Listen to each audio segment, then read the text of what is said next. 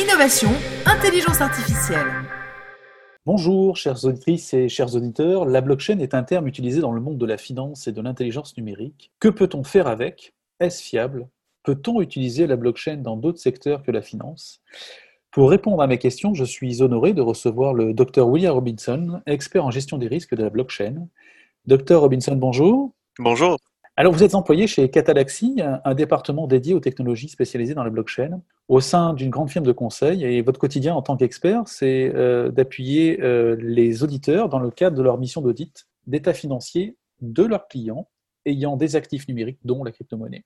La blockchain, c'est un tout nouveau domaine et cela amène son lot d'incertitudes, mais Dr. Robinson, pourriez-vous nous donner quelques euh, définitions de la blockchain, s'il vous plaît? Oui, certainement. Donc, lorsqu'on dit blockchain, on est en train d'utiliser une métonymie, en fin de compte. C'est une technologie qui euh, ressort avec plusieurs autres pour créer euh, souvent une monnaie digitale. Mais une blockchain tout court, c'est euh, un registre décentralisé où on a des blocs d'informations qui sont enchaînés par des empreintes. Donc, le bloc 2 a l'empreinte du bloc 1 à, son sein. Donc, euh, le bloc 3 euh, fait référence au bloc 2, le bloc 4 fait référence au bloc 3. Et donc, la chaîne de blocs se fait en euh, faisant le lien entre des, des blocs d'information. Donc, on, superpose l'information, en fait, si je comprends bien. Oui, en, anglais, on appelle ça un append only. Et, et, donc, ça, ça, veut dire que grâce à la blockchain, en fait, on a un système de, de, de traçabilité intégré? Donc, oui, l'idée, c'est que lorsqu'on crée euh, une base de données comme une blockchain, euh, on, va faire en sorte que tout peut seulement être ajouté, rien, rien peut s'enlever, se s'enlever.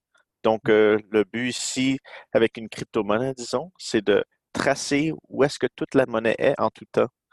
Donc, pour être certain que la monnaie se crée jamais, sans que tout le réseau est d'accord et que la monnaie ne se perd jamais sans que tout le réseau est d'accord. Mmh et donc, lorsque tu as un système de ajout seulement sur une blockchain, tu peux être certain de savoir où est-ce que tout l'argent est. Et depuis combien de temps utilise-t-on cette, technologie? La blockchain date de 2009, où est-ce que Satoshi Nakamoto, avec son papier blanc, nommé Bitcoin a, sorti l'idée d'une blockchain. Mais les technologies euh, qui euh, ressortent avec la blockchain euh, datent de des trentaines ou des quarantaines d'années. C'est de la cryptographie et de la théorie de jeu assez, assez vieille, assez, assez connue. ce qui était intéressant avec la blockchain, c'était le rassemblissement de plusieurs technologies disparates.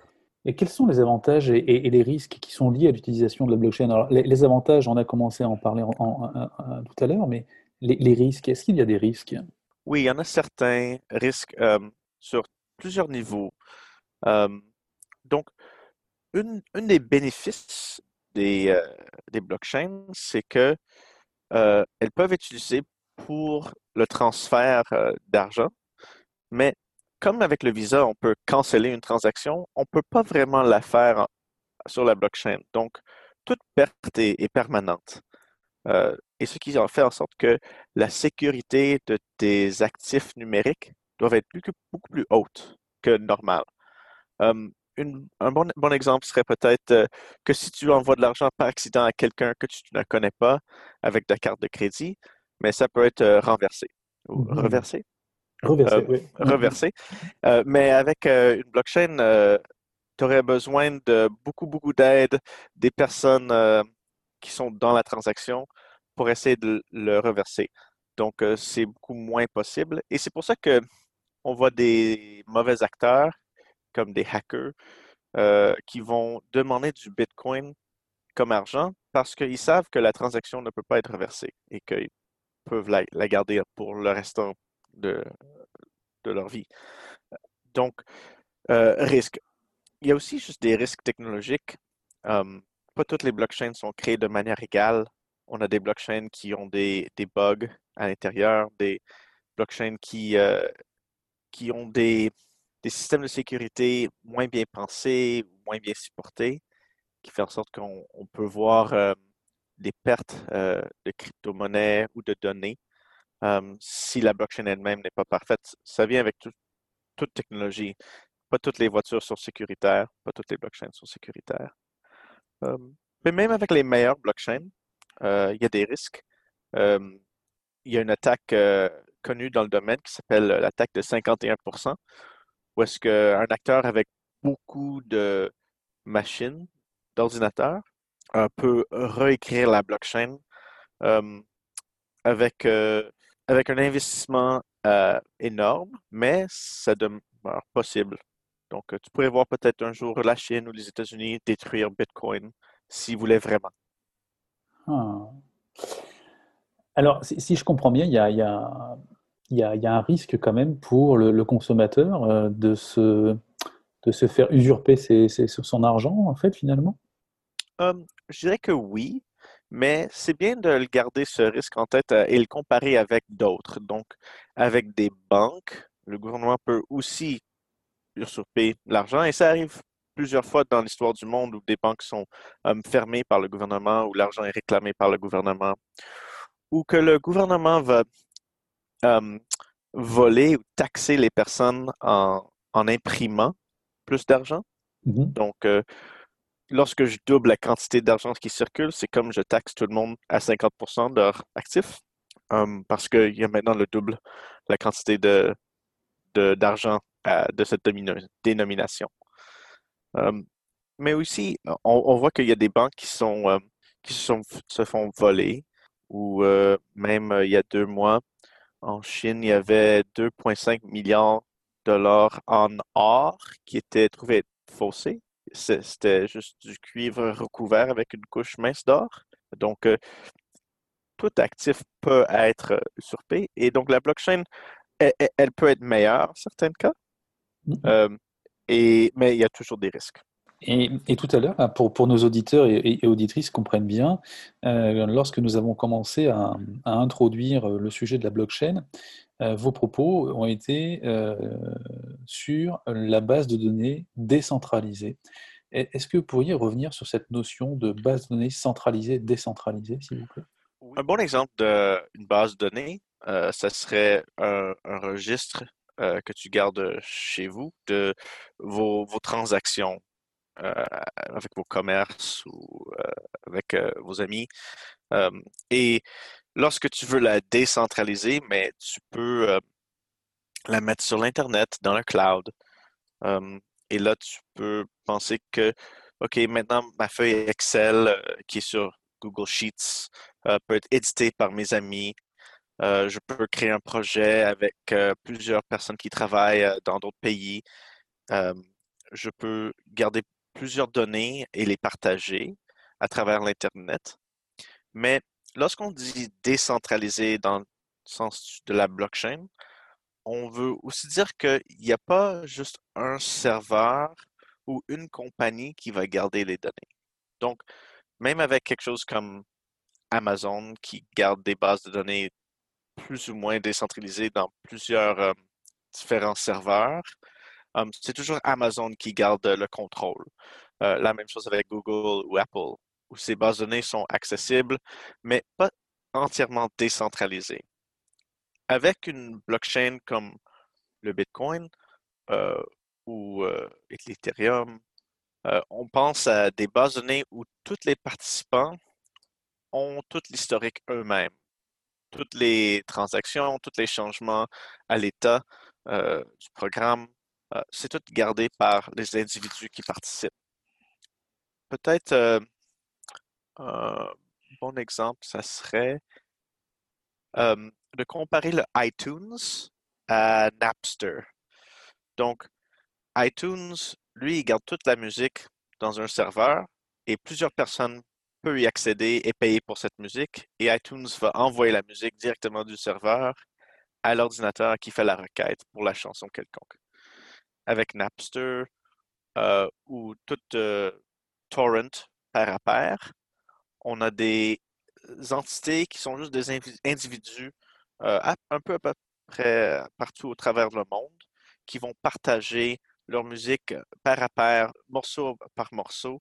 Il n'y a pas de serveur central. Tout le monde est en train de garder un peu de données et de les partager. Donc, ça, c'est le, changement de contexte qu'on a avec une base de données centralisée versus décentralisée. On associe souvent, on l'associe souvent au monde de la, de la crypto-monnaie, mais il me semble que ce n'est pas le seul secteur où on peut utiliser la blockchain. Oui, il y a beaucoup de recherches pour voir si la blockchain serait efficace ou, propice pour d'autres domaines. Certainement, la première, c'était euh, la crypto-monnaie. Hum, maintenant, on voit que on peut créer des tokens, faire de la tokenisation d'actifs réels, comme on peut mettre de l'or sur la blockchain ou des dollars américains sur la blockchain, des, actifs euh, comme euh, des actions dans une compagnie ou même des dettes peuvent être mis sur la blockchain. Lorsqu'on a des objets de valeur qu'on veut euh, créer un consensus dessus, c'est là qu'on va voir la, blockchain rentrer avec ses, aspects utiles. On a aussi vu la blockchain utilisée pour l'identité numérique et aussi pour la supply chain, mais ces éléments sont, moins propices, je dirais, à la blockchain. Et on ne voit pas des succès énormes à date. Euh, ça se peut qu'ils vont venir, mais ce c'est pas clair de où la blockchain va donner des bénéfices. Alors, l'Europe a annoncé vouloir lancer sa, sa monnaie numérique d'ici quelques temps. Euh, est-ce qu'un pays pourrait décider de gérer sa propre monnaie sous un dispositif blockchain? Sous certaines conditions, l'argent d'un pays serait amélioré en devenant digital. Et en lançant des euh, nouvelles monnaies digitales ou crypto-monnaies, des pays vont être capables de donner des nouvelles capacités, des nouvelles puissances à leur, à leur argent. Mais si ça va être sous la forme d'une blockchain, reste à déterminer. Il y a beaucoup de manières de sécuriser des données et ce n'est pas nécessairement le cas qu'un pays va utiliser la blockchain comme sa base de données ou sa structure technologique. comme on l'a dit avant, la, la blockchain, son utilité primaire, qui est difficile à comprendre, mais nécessaire à comprendre, c'est que c'est non censurable. Mais lorsque le pays a le contrôle et le pouvoir et sa sécurité qui vient avec euh, un gouvernement, mais cette capacité d'être non censurable n'est plus intéressante. Donc, on n'a plus besoin de penser à blockchain quand on pense monnaie centrale digitale d'un pays. Hum, donc, je dirais que oui, ça va être très intéressant, il y a beaucoup de bénéfices et ça va être aussi euh, quelque chose de très politique parce que la quantité d'anonymité qu'un pays va vouloir mettre dans son argent digital va varier. Euh, et c'est difficile de savoir si on va avoir des gouvernements qui sont plus comme Visa, qui gardent notre information, ou des gouvernements qui vont continuer à imprimer un cash euh, digital où il n'y a pas d'informations et de données, métadonnées associées à tes transactions. Donc, euh, il y a beaucoup à, voir dans ce cas-là. Est-ce qu'il est possible de hacker de la blockchain? Il y a plusieurs manières de répondre à cette question. Euh, quand je pense à, la blockchain et les risques et le, concept de hacker une blockchain, je pense que c'est bien de penser à un guichet automatique. Donc, lorsque tu apportes ta carte au guichet automatique, euh, déjà, il y a une opportunité d'être attaqué, d'être hacké. Quelqu'un peut juste voler ta carte. Quelqu'un peut te forcer de faire un, transfert. Ça, c'est des risques qui existent, qui sont peut-être considérés comme des hacks. Là, on voit aussi des personnes qui vont mettre des, fausses interfaces sur des guichets automatiques. Ils vont mettre euh, comme un lecteur de cartes entre l'utilisateur et la machine elle-même. Dans ce cas-là, la personne va voler ton information euh, et va être capable de dépenser ton argent pour toi-même. Euh, donc, ou pour, lui-même. Donc, l'idée ici, c'est que la blockchain ou le guichet lui-même n'est pas attaqué, mais son interface. Donc, souvent, les attaques vont être euh, sur ce niveau-là, à l'entrée et la sortie de la blockchain. Dans le guichet automatique lui-même, qui est la blockchain, dans mon exemple, c'est possible de faire des attaques, mais elles sont très coûteuses. Hum, et souvent, la forme d'attaque, c'est la double dépense. Donc, tu vas acheter, disons, un million de dollars euh, de crypto-monnaie, tu vas le dépenser pour quelque chose comme un bateau, et là, tu vas attaquer la chaîne pour effacer cette transaction. Et là, tu vas avoir un bateau et ton 1 million de dollars en crypto-monnaie en même temps. Hum, et le coût de cette attaque va varier par blockchain. Certaines, ça va être euh, des centaines de milliers de dollars, d'autres, ça va être des centaines de millions de dollars. Hum, mais ça, c'est l'attaque, le hack le plus commun. Hum, sinon, c'est aussi possible que la chaîne est, mal faite. Euh, toute euh, blockchain a un protocole, une, une série de règles, mais ce protocole-là peut être mal fait. Ça se peut qu'il y ait des manières de euh, détruire le jeu. Euh, ça arrive souvent avec les jeux, même en réalité. Euh, le, football, le basketball, des sports vont souvent trouver que leurs règles étaient mal conçues du départ. Donc, voici un exemple du basketball. À un moment donné, il n'y avait pas le concept du shot clock. Et donc, si une équipe avait certaines quantités de points au-dessus de l'autre, ben, toute l'équipe euh, se mettait sur la balle et l'arrêtait l'opposition de la prendre. Hum, et donc, euh, on a inventé le concept de ben, tu as seulement le droit de garder ta balle pour 30 secondes avant que tu dois la redonner à l'autre équipe. Donc, le, protocole lui-même était fautif et on avait besoin de changer le basketball. Mais ça, ça arrive avec des blockchains aussi. Une blockchain peut avoir des règles qui font en sorte que l'argent peut être créé ou détruit sans qu'on voulait que ça le soit il y a aussi l'implémentation de ces règles. Donc, le basketball peut être parfait, mais si les personnes en charge de garder les règles sont imparfaites parce qu'ils veulent voir une équipe gagner ou une autre, euh, ou peut-être sont incompétents, mais, là, il y aurait euh, des problèmes aussi. Donc, souvent, on va voir des programmeurs faire des erreurs en implémentant leur, euh, leur protocole de blockchain et là, un attaqueur va exploiter un, défaut dans l'implémentation du protocole. Est-ce qu'à ce jour, la, crypto-monnaie euh, et donc la blockchain qui, vient après, mais on connaît surtout le, terme crypto-monnaie, est-ce que ce n'est pas perçu comme un moyen euh, de blanchir de l'argent ou pour financer le terrorisme, par exemple? Oui, certainement. Et ça a été utilisé, je suis certain, plusieurs fois pour faire le terrorisme pour faire euh, le blanchissement d'argent, pour faire la vente de substances illégales. On, a vu, même il y a trois semaines, le gouvernement des États-Unis a réclamé un milliard de dollars d'un hacker qui était connecté à, la route de soie, le Silk Road. donc, euh, encore, on voit une association.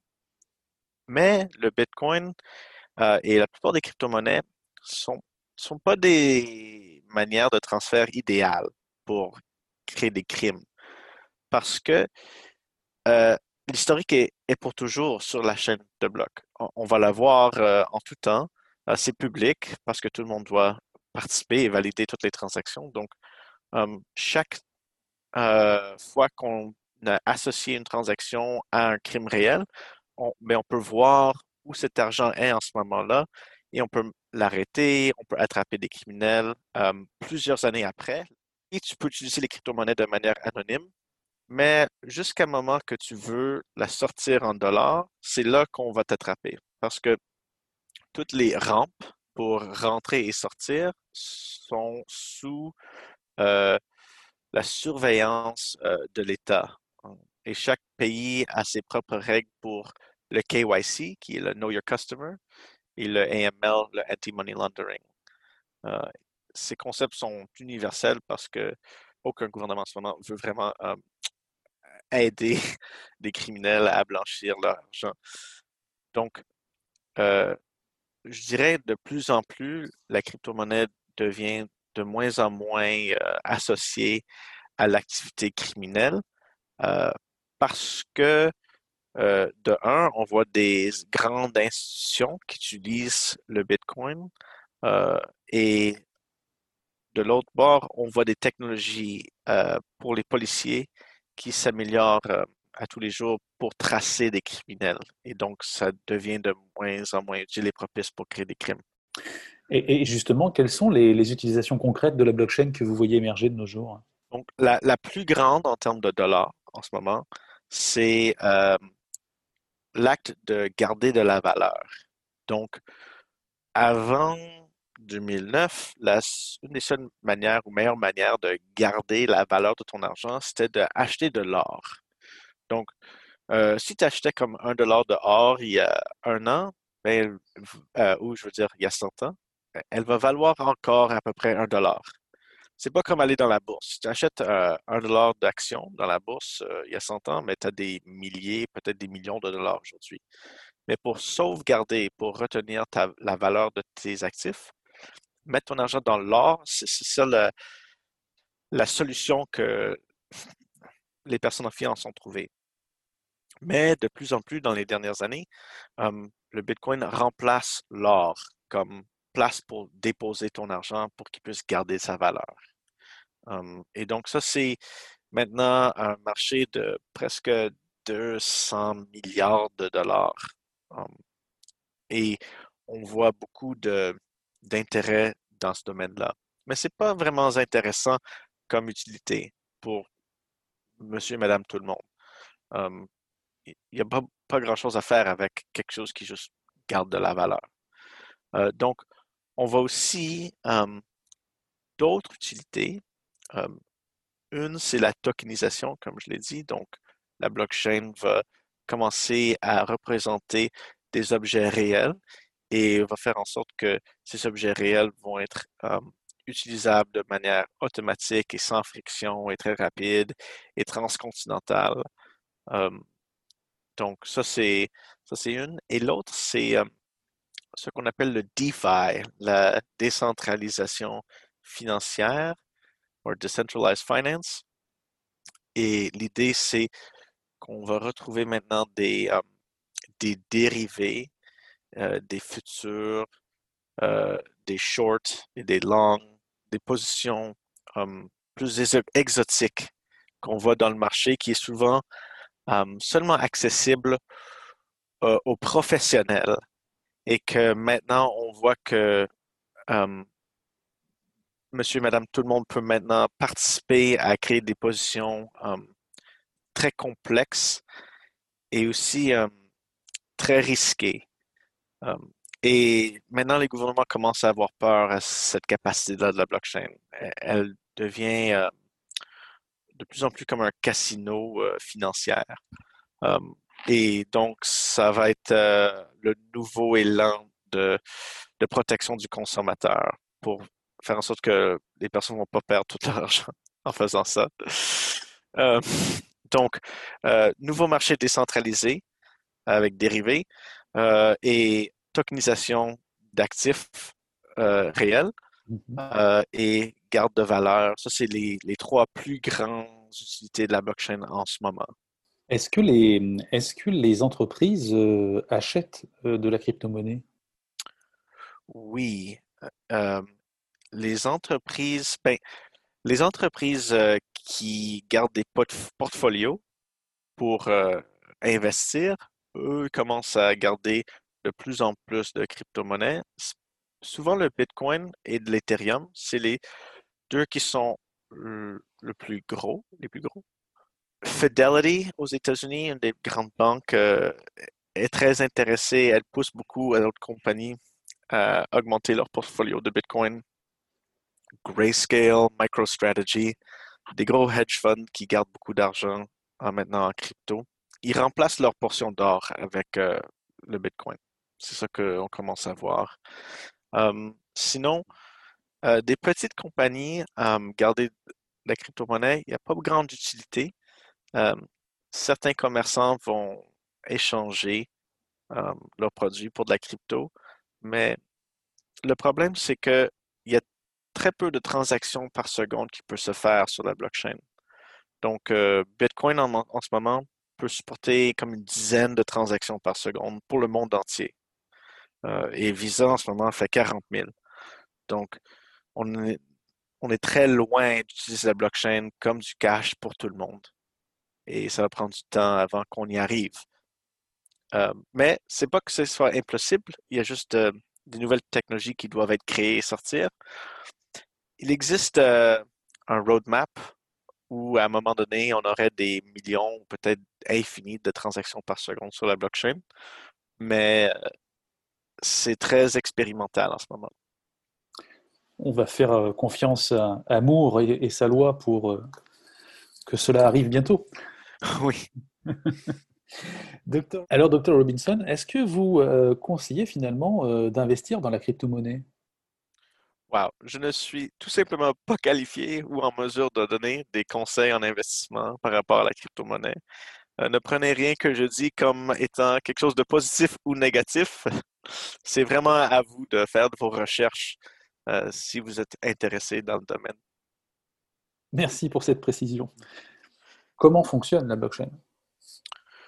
Donc, la blockchain dépend d'une demi-douzaine de technologies, mais les deux plus importants et peut-être plus intéressants sont euh, les fonctions de hachage, ça c'est H-A-C-H-A-G-E,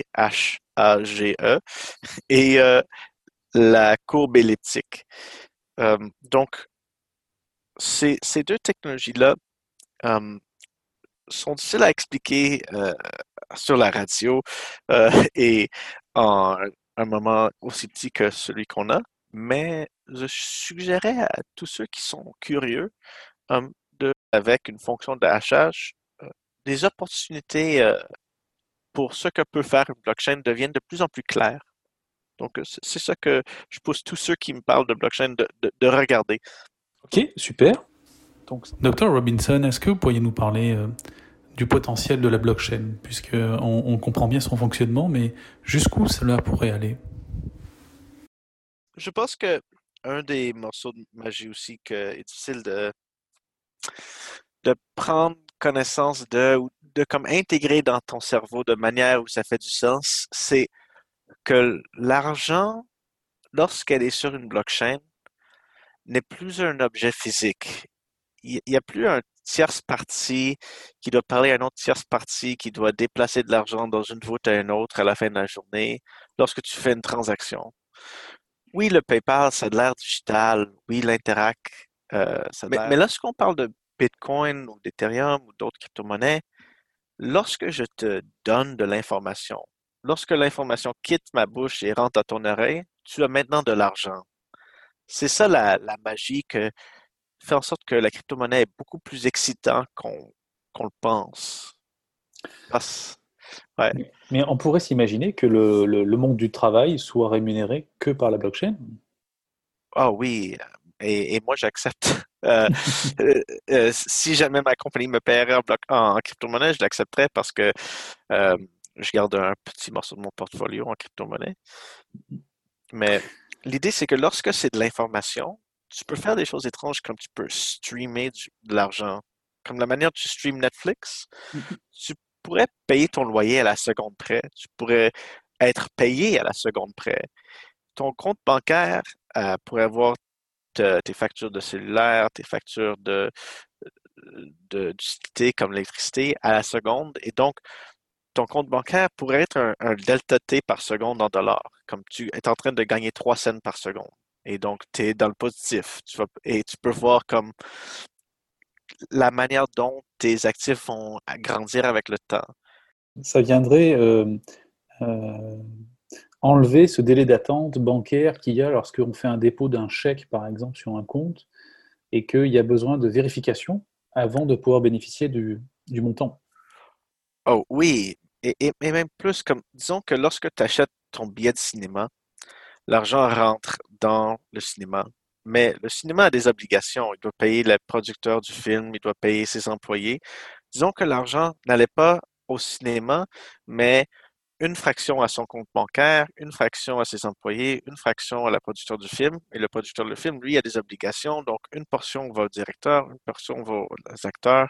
Et que lorsque tu payes, tu payes pas une personne, mais des millions de personnes dans un acte. Hum. Et que l'argent se découlerait comme une cascade instantanée. C'est ça des futurs lointains, mais très excitant qui vient avec juste l'idée simple d'une monnaie digitale, euh, avec qui n'a pas de friction.